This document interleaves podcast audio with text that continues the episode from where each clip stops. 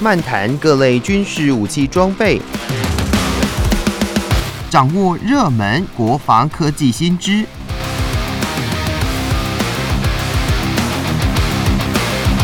军武说早安，陪您一起领略国防知识力量。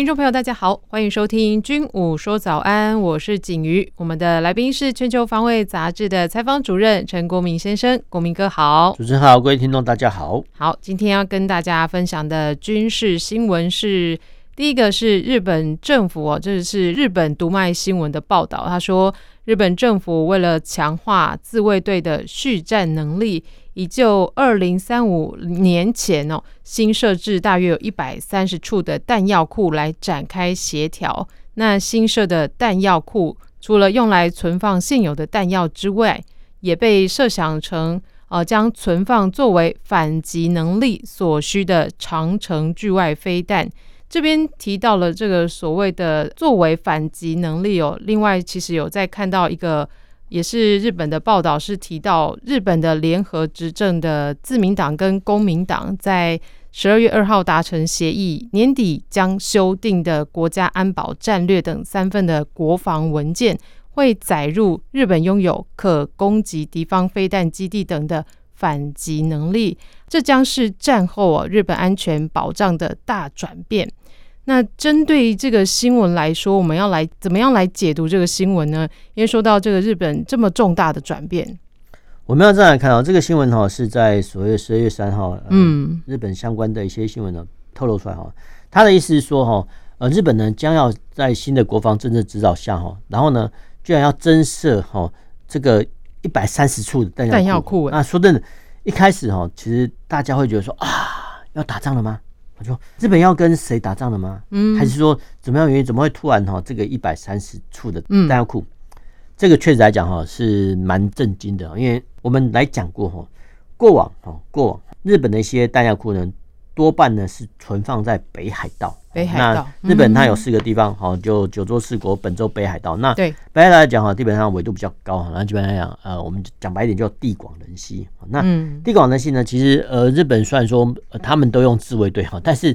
基本上来讲，它都算是一个军队哈。那以不管是陆上自卫队、海上自卫队是航空自卫队来讲，他们都有些弹药的需求。那弹药需求呢，平常都存放在啊这个弹药库。那如果说哈这个弹药库啊放在哈比较地广人稀的地方，第一个当然比较安全了。那其实所谓比较安全，它有它的考量，就是说，哎，万一啊这个弹药库真的呃要爆炸的时候呢，哦，可能比较不会波及到城镇乡村的人口。嗯，那当然这个弹药库呃是很麻烦的，很麻烦。那其实过往啊比较有资深的一些听众哦，其实大家都还有印象，哎，其实南港有弹药库。现场好像有弹药库，综合的那个地方好像也有弹药库。那后续呢？其实慢慢的，因为国防用地的搬迁，然后其实这些弹药库才慢慢的移往到深山去。对，那这个是我们现象。那同样的哈，呃，这个现象呢，居然是日本反其道而行，说，哎，没有哦，日本居然是要从哈这个呃北海道之外呢，再多增设哈这个一百三十处的弹药库，然后呢？大部分放在哪里？放在所谓冲绳。那第一个表示说真的哦，这个局势呢，是真的蛮严重，所以蛮严重。说这个这个可能是没有办法哈，因为周边国家哈，尤其是中国哈，军力的崛起，那当然哦，相关的一些国家也要有所因应。那打仗除了枪、人、炮之外，哎，你还要弹啊，所以是枪炮弹药。我们的以前的我们古书上所记载的人草两马哦。这些呢都要储备。那现在的战争，哈，大家打的人力、械弹、电脑等等等，哦，那其中弹药的部分，它的消耗量很快。那消耗量有多快呢？其实可能大家很难以想象。但是我们以最近的俄乌战争来看，诶，俄乌战争，乌克兰不是接收了很多呃刺针飞弹、标枪飞弹，好像都源源不绝的哈在使用。可是同样的时间，我们可以发现说，诶，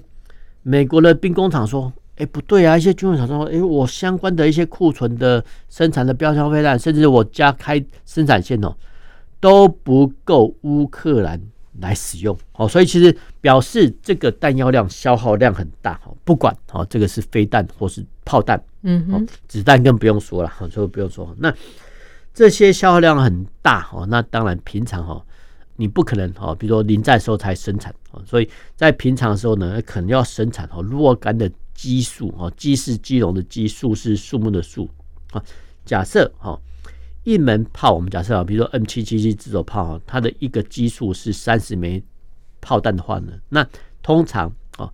这个弹药库呢，好必须好准备哦，你看要多少哈？比如说五个基数呢，还是十个基数啊？这个端视各国的战术考量来定啊。那为什么要存放哦在弹药库呢？因为其实。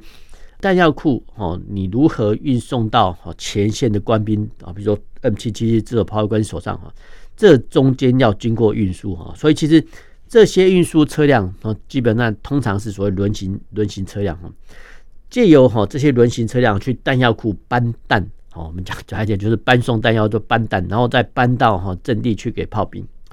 这个过程呃其实。偶尔哈也会出现危险哦，就弹药车。说真的，这个是蛮危险的。所以其实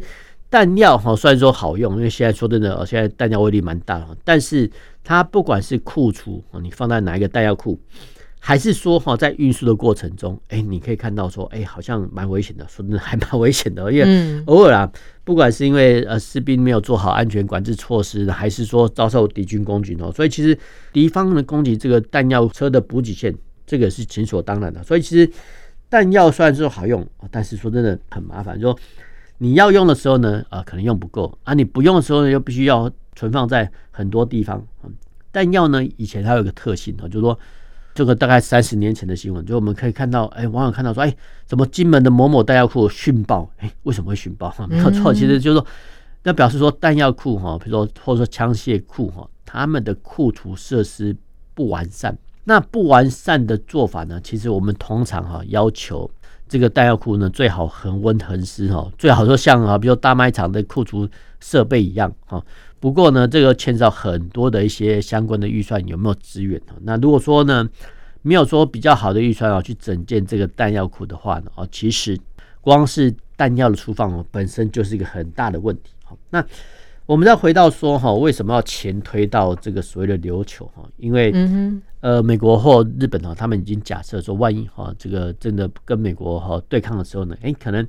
这个弹药量哈可能会用不够。那用不够的话，我们就回到第一个新闻说，诶，日本的弹药库多半是位在北海道，所以请你在比如说假设哈，说现阶段讲中美或呃日美哦发生冲突的时候呢，不太可能哈去千里迢迢再去。北海道等待搬卸弹，哦，所以其实前推到哈这个琉球很简单的用意就是所谓的剑指中国，哦，那这个剑指中国除了哈一般我们看到，比如说像一般的脱衣式火炮的炮弹之外呢，哦，其实美国跟日本的这一举措很简单，就是说他们必须在琉球的这个地区存放很多的反舰飞弹，嗯，然后呢，其实。美国也鼓励日本说：“哎，你们要把这个十二式的反舰飞弹做改装哈，让它射程更长哈。然后呢，再加上之前啊，不是说日本要跟美国采购很多巡弋飞弹嘛哈？那这些巡弋飞弹，我记得没错，只有一千枚哈。那这一千枚的巡弋飞弹还有反舰飞弹，当然你采购之后呢，当然有地方存放。那这个地方哈，居然是前推到所谓琉球啊。换句话说，一旦有事，不管是日本航空自卫队的。机或舰，还是说美国的舰艇，他们就可以就地补给哈这些弹药哈。所以其实，呃，这个弹药库前推的新闻哦，当然就是所谓的剑指中国。那第一个表示说，呃，亚太周边趋势很严峻啊。那第二个，美国跟日本有所准备。那第三个，这些弹药库的本身哦，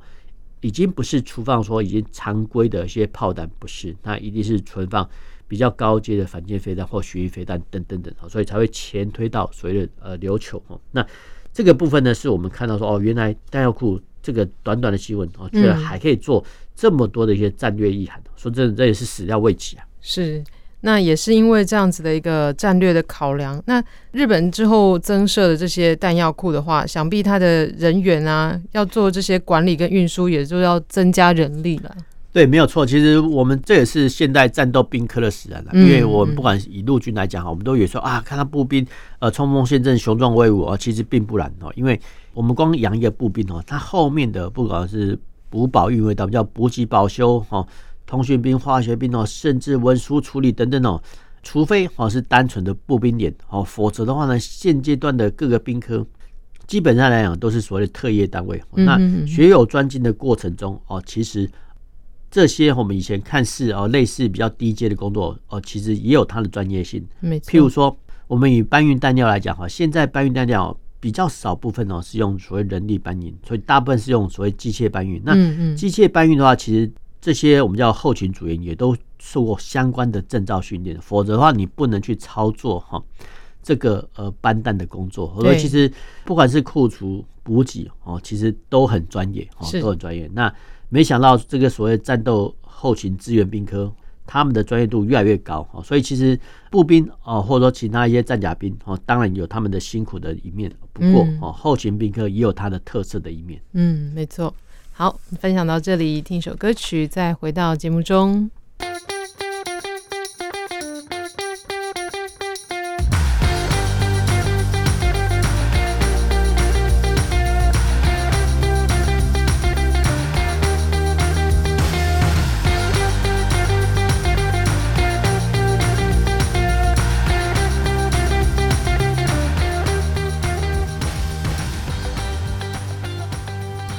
回到军武说早安，继续跟大家分享的军事新闻。这个是十二月一号的新闻哦，是提到了在军文网站 defense 二十四 .com 这个网站里面哦，报道了波兰军方已经跟他们国家的呃 PID Dash RADWAR 公司签约，来增购七座的呃，这叫做 LIWIEC。反炮兵定位雷达系统，那预定是在二零二五年十一月交货，来强化波兰他们炮兵的反制敌火力的能量。哦、它是以重型卡车作为载台，那可以伴随地面部队机动部署，那能够有效的侦搜跟追踪来袭的破炮、火炮跟火箭弹的威胁。还能够让它呃自动的分类定位，还再把这个资料传入到呃波兰他们的炮兵自动火控的系统。哇，这个新闻听下来呢，这个反炮兵定位雷达系统听起来真是很厉害耶！它在战场上有什么样的优势吗？呃，我们要先回到哈这个火炮本身。那火炮本身啊，嗯、其实回到比如十五、十六世纪初哦，嗯，人类发明这个火药跟后续的黑火药之后呢，啊，后续呢发展出所谓的炮兵。哦，那在中古时期的炮兵哦，这个大炮呢，射击的是什么 啊？居然是一个可能是一个石头。那后续呢还有铁弹。那在演化啊，这个炮管呃工艺水准进步之后呢，哦，原来还可以发射哈真正的炮弹啊，就是我们现在的火炮的雏形。那整个的炮兵的发展历史到一次大战呢，获得很大的实践。所以其实我们可以看到说。在一次大战这个壕沟战之外呢，哦，其实往往看到景象是所谓大规模的炮兵的射击，哦，这个是一次大战的景象。那人类自从有了炮兵之后呢，哎，虽然说炮兵它的打击距离很远，哎，但是这个弹落在哪里，说真的不知道啊。所以就是 在是在这个我们讲比较白的话，就在古早，在古早，哈，比如说呃，不管是三国时代，我们可以看到说，哎。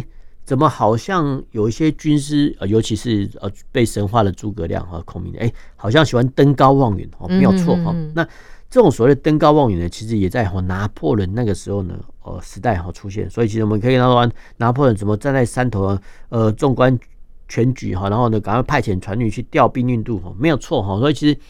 不管是战场上这个将领，还是军师的纵观全局，还是说哦，这个炮兵呢躲在附近的山头。然后呢，看好我方的炮兵打出去的炮弹落在哪里，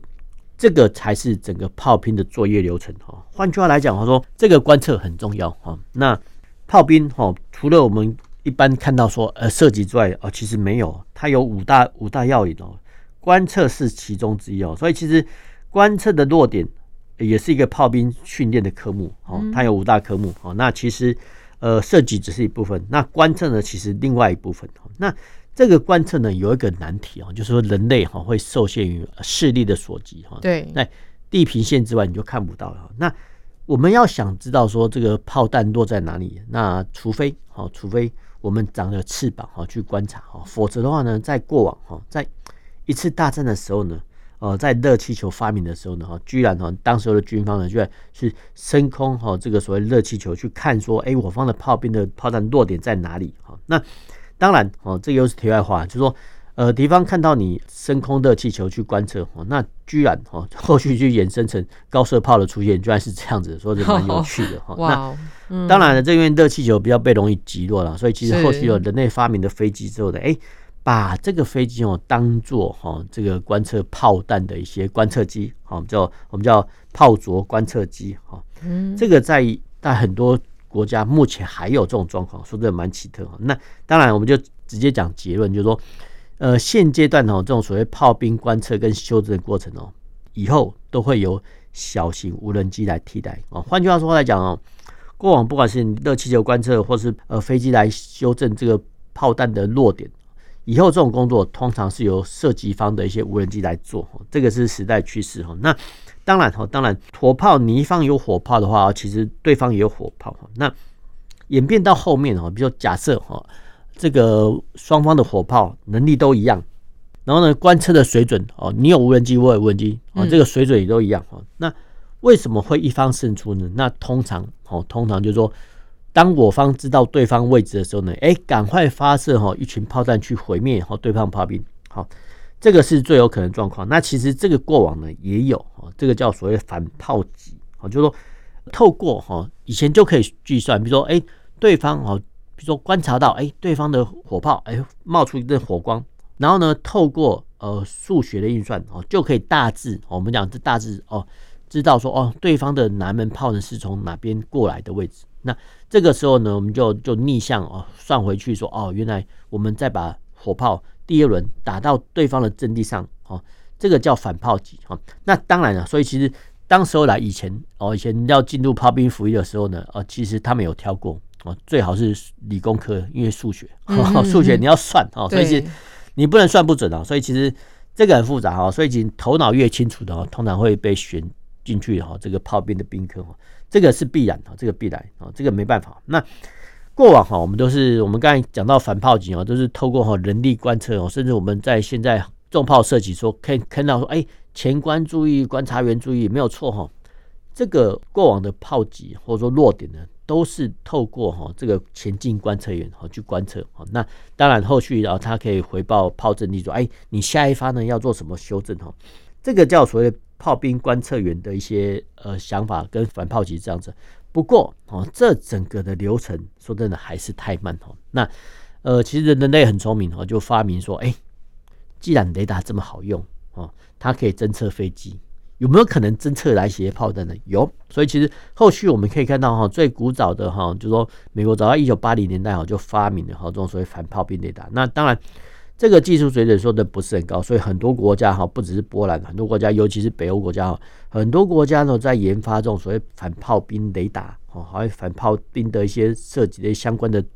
作战一个技巧哈。那很简单的就是说，呃，未来哈的炮兵阵地通常会配附。一辆或几辆的机动的呃雷达侦收车，这个雷达侦收车侦收什么呢？侦测哦来袭的炮弹哦。但是呢，这个来袭的炮弹哈，这个只是第一步。就第一个，我要先有雷达啊，知道说哦，原来这个炮弹在空中飞行的时候呢，哎，就可以反推回去说，哎，敌方的炮阵地在哪里？这是第一点哦。但是我们可以看到说，其实炮弹的飞行速度很快哈，顶多啊，比如说比较近的话，二十几秒就到了。所以其实。虽然说我方有，比如说反炮兵雷达侦测到敌方阵地哦，但是呢，如果在二十秒或者说更短的时间内通知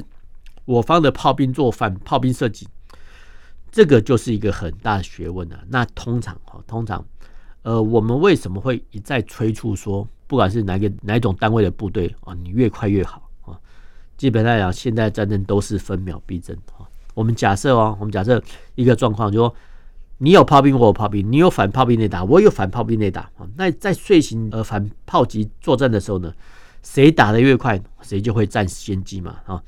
当然啊，先前比如说我方的雷达已经侦测到敌方的炮阵地之后呢，哎，赶快的哈，把这段过程通知我方的炮兵阵地做射击哈。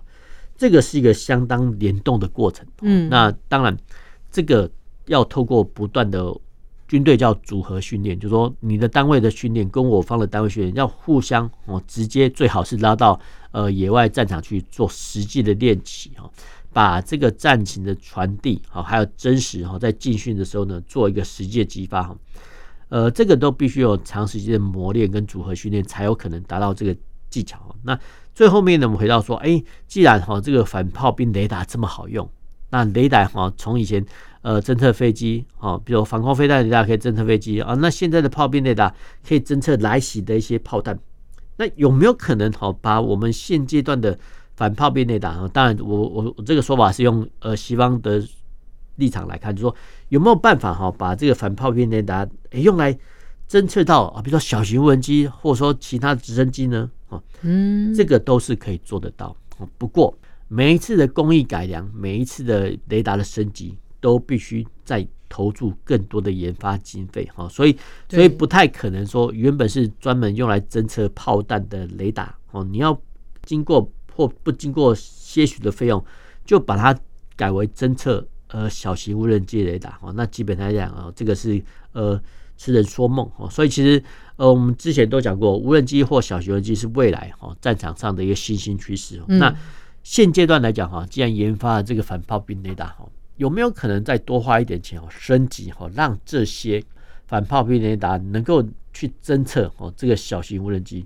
这个想法当然是可行的，因为未来无人机绝对是哈呃，可能是两方交战的第一波，所以其实呃不只是炮弹哦，相关的无人机防护呢，可能未来也要走上哦，就说每个小单位呢都要配备哦机动雷达来侦测来袭的小型无人机哦，不只是炮弹啊，所以其实呃未来的战场的演变的趋势可能会超过我们的想象。对，那像这个雷达哦，它的运用真的是非常的多元，所以它。呃，比如说像这个反炮兵的定位雷达，就是它会研发然后专用哦，不管是在诶、欸、反这个火箭弹啊，或什么样的一个武器的攻击的话，它的研发都是会蛮针对性的来去做研究哦。对，没错，其实呃，我们军队来讲叫一专多能啊，就是说一个雷达呢，最好能够它能担负很多种任务啊，但是。这个一专多能，或者说担负很多种任务，这个是可行的啊。不过啊，可能要投入相关更多的经费哦，去研发改良哦这个性能。否则的话呢，